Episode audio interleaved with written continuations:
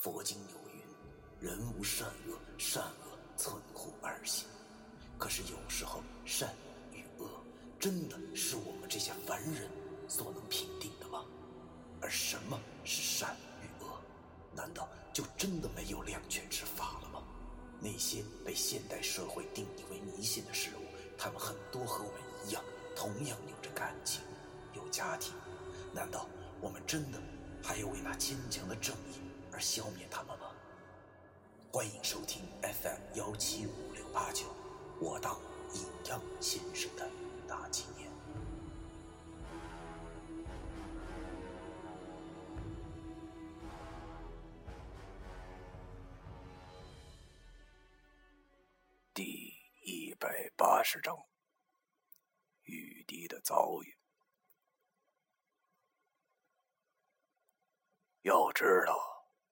这话如果是别人说，我并不会往心里去的。但是石觉明是什么人呢？他并不是一个八卦周刊的狗仔队，而是不算之数的传人。听他这么一说，我忽然想起来他之前跟我说的袁大叔的眼睛。他说这事儿不简单，难道是和我们有什么关系吗？就在这时，服务员端着菜上来了。哎，红烧三道鳞放在桌子上，一阵鱼香传来。为了入味儿，厨师在鱼身上刺了好几道口子，一遇热，这口子便像是嘴一样的张开。老易正在跟张亚新说笑，啊，见这菜上来了，便拿起筷子就上去夹。谁知道他一见那鱼，忽然脸色变得铁青，然后捂着嘴跑出去了。可怜的老易啊，我苦笑了一下，为他那悲剧的威感到默哀。我知道现在一切都不方便说，所以我也没问石头到底是怎么一回事。等会儿吃完了饭，送走两个小丫头再说吧。老易晃晃悠悠的回来了。看样子吐的不轻，整个就这么一悲剧。更悲剧的是，虽然老易胃口不好，但是刘玉迪点的全是油腻的肉菜，我都不忍心再看老易犯恶心了。于是我便又叫服务员上了几道青菜、啤酒什么的，也先上了吧。好在老易有些适应了。亚欣问老易：“一哥，你你这怎么了？身体不舒服啊？”老易喝了口啤酒。然后叹了口气，对着张亚新苦笑道：“呵 啊啊，一言难尽了，妹子，我真挺对不起你的，你知道吗？那啥没没留给你。”很显然，张亚新并没有听懂老易说啥。他也知道老易这个人一天虽然傻呆呆的，但是他心地十分的乐观善良。他见老姨这么难受，便跟老姨说：“一哥，你你你是不是工作太辛苦了？没事那个，等等哪天咱们去旅游吧。我们公司过两个星期去北戴河旅游，让带家属。到时候我就跟我爸说一声，带你俩也去呗。咱去潜水，好不好？”可怜的老姨，啤酒还在嘴里，一听到“潜水”俩字儿，脸色又泛得铁青，然后捂着嘴。又跑出去了。张亚新有些吃惊的问我：“老崔，一一哥到底怎么了？”我苦笑对他说：“男人的初吻印象不一定都是美好的啊。”很显然，张雅欣并没有听懂我说的是啥。但是这丫头的性格就好在这儿，如果别人不愿意回答的。她绝对不会问。不得不说，在我认识的女孩子当中，他算是最懂事的一个了。他从盘子中夹起了一块炸里脊，放在我的口诀中，对我说：“崔哥，出去散了散心，现在感觉不错了吧？”“不错啥呀？”我心中苦笑的想着。本来是想出去散心来着，可是没成想。竟然碰上了一个潜水多年的老党员。要知道，他那潜水可不是 QQ 群里的那种潜水，弄得我和老易都留下了阴影。好在有些收获，弄到了僵尸的血肉，也不虚此行了，就当做是一种修炼了。于是我对他说：“哎呀，这感觉啊，真是太刺激了！我是干那啥的，你应该知道吧？啊，在那大山里遇到了个好兄弟，他忒热情了，差点就把我和老易没留那儿。对于张亚新，我向来都是直言不讳的，毕竟身边的普通人只有他知道我和老易这白白先生的身份。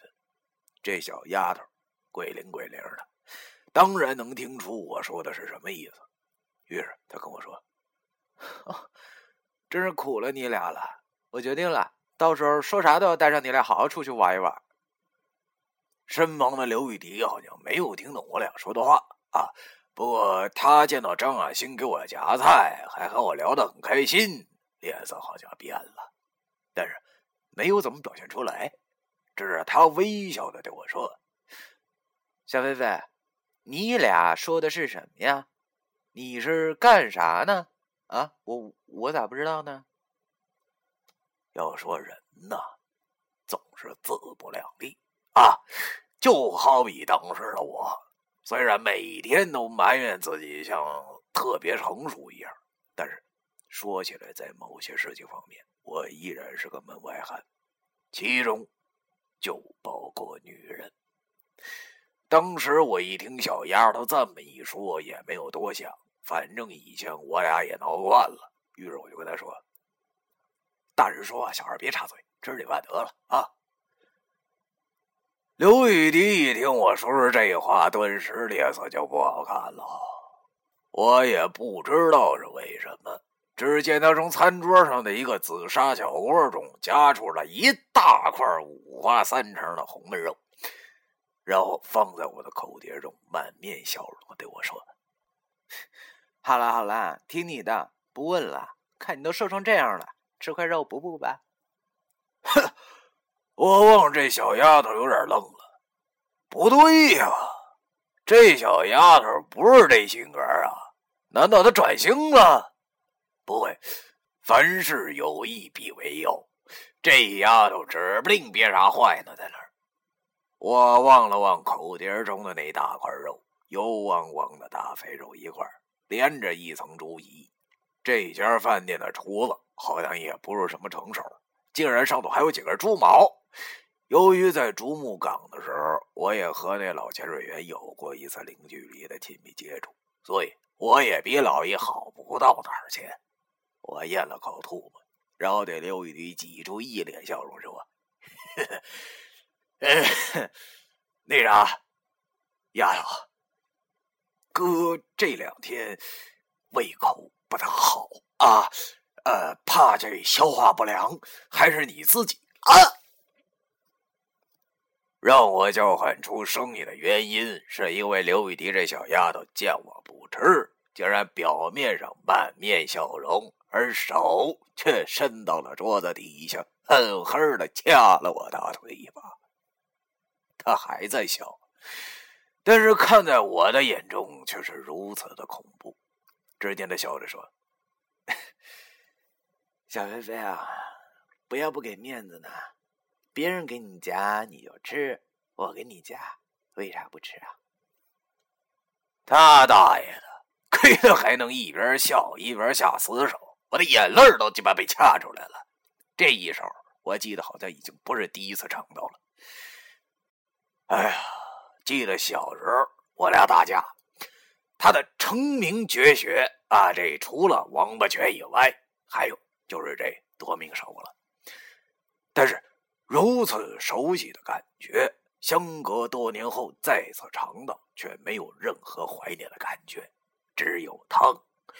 这么形容好像有点多余。谁的大腿被掐能不疼啊？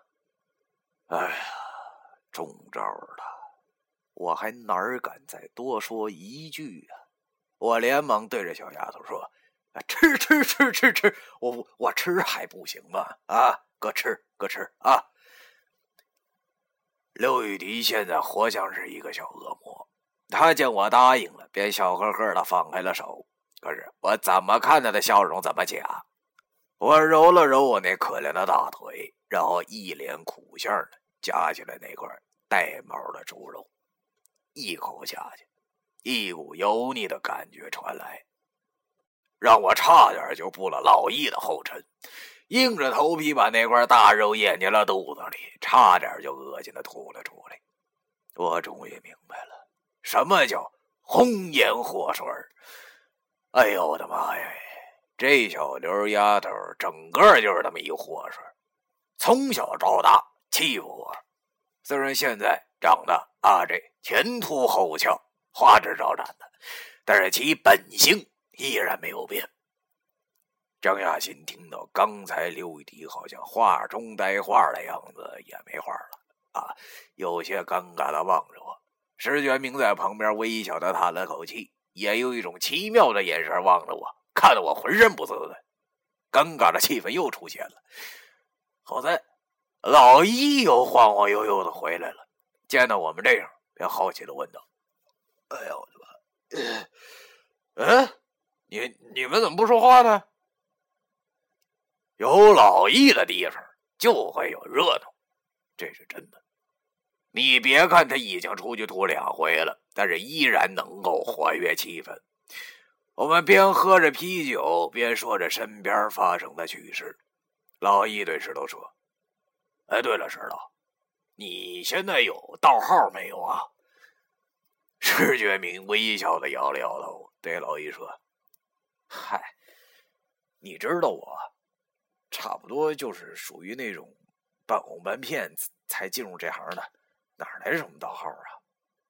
老一一听就来了兴致啊。他兴高采烈的对石觉明说：“呃呃，这可不行啊！我辈如果没有这东西的话，会少很多便利的。哎，要不然我帮你取一个吧。”石觉明本来性格就属于沉稳型的，这种玩笑他是不想开的，但是又由于碍着老爷的面子，也只好随着老爷胡闹了，便点了点头。老易见石觉明点头，便从兜里拿出了一张黄纸，看来他是有备而来啊！啊，让石觉明在上头这个摁了一下以后，就收了起来，然后对着石觉明说：“石头，你以后的道号啊，就叫真实了啊！怎么样？这个名字符合你吧？”啊！石觉明微笑的点了点头，丝毫没有放在心里。而我心中却是哭笑不得。嘿呦，哎呀，这个老易呀，看来他又是想拉石觉明下水，凑齐，真是东北一绝英俊侠这一句话呀，真是服了他了。刘玉迪始终没有听懂我们在聊什么，索性不问了，嘟着个小嘴儿，自顾自的吃着那油腻的腊肉，看得我心里有些纳闷儿。始终不知道他今年抽的到底是什么风，但是看他不高兴，我也不能不管啊。于是我就岔开了话题问他：“哎，对了，我说丫头啊，你们这次去旅游哪儿去啊？有什么好玩的经历？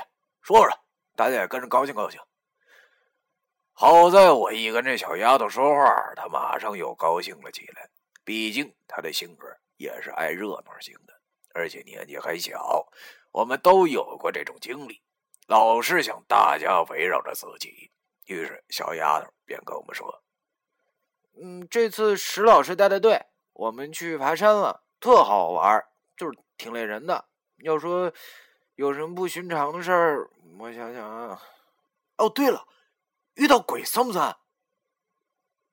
由于我们职业的特殊性质，一听到‘鬼’这个词儿，我和老易。”都马上紧张了起来，就连石觉明也是挺好奇的望着张亚新。我看着刘玉迪说的这么轻描淡写，有点怀疑他这句话的可信度。遇着鬼了？难道是汽车上吃豆腐的色鬼吧？刘玉迪见我俩好像都挺惊讶的，便来了兴致，用十分兴奋的语气对我们说出了他那见鬼的经历。原来呀。这他们这次外出旅游啊，也可以说成是旅行写生啊。毕竟这师范类学院中有艺术系的，以后要当美术老师那种，而且刘雨迪是专业的幼师，以后要想当那幼儿园阿姨的那种。说实在的，我真有点怀疑这个暴力小恶魔怎么能够忍受那些小朋友。但这都是后话，暂且不表。说那天晚上啊，刘雨迪他们吃完了饭，现在的小女生的饭后生活啊是丰富多彩的，不是打麻将就是打扑克，最次那也得是三五成群的，边吃零食边讨论别人的是非，无非是谁又抢了谁的男朋友，谁又装逼犯贱了这一类。哎，你还别笑，女生们真的就爱讨论这些。而那天晚上，刘雨迪也不知道怎么的，忽然就想起我来了。这个人邪门了，哎，这是他的原话，就是忽然心中出现了我，然后就想给我打个电话。他嫌旅馆中的人太吵，于是便走出了旅馆给我打。他们这些女生住的旅店，并不是山上的旅店，而是山下小县城的那种。这个小县城挺穷的，而且一到了晚上，家家户户睡得都很早，整个街道上很冷清。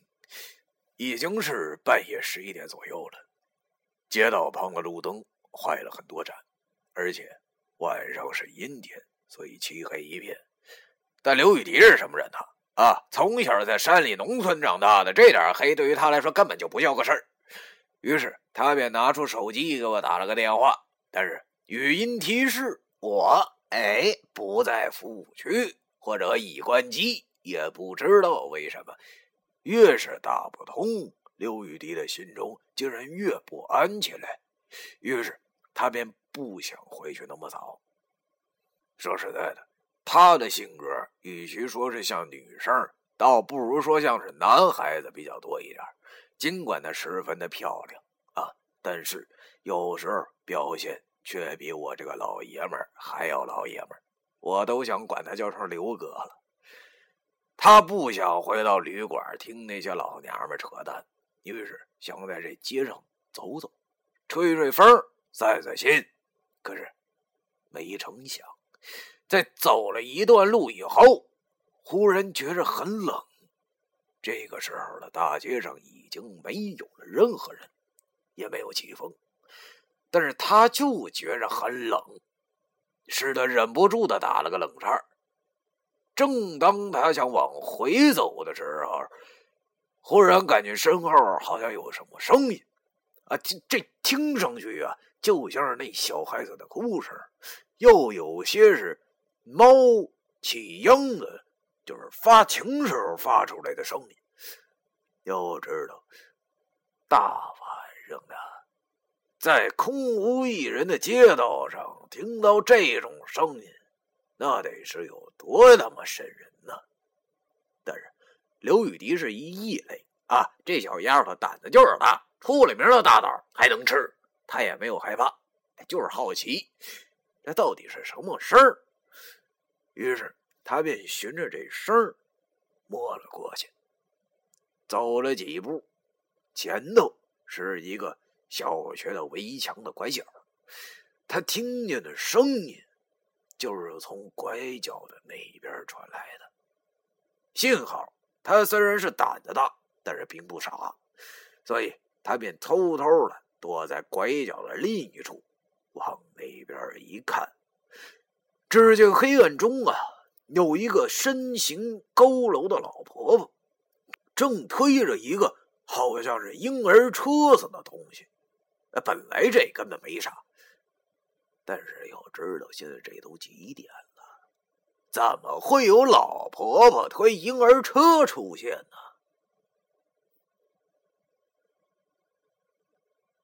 第一百八十章。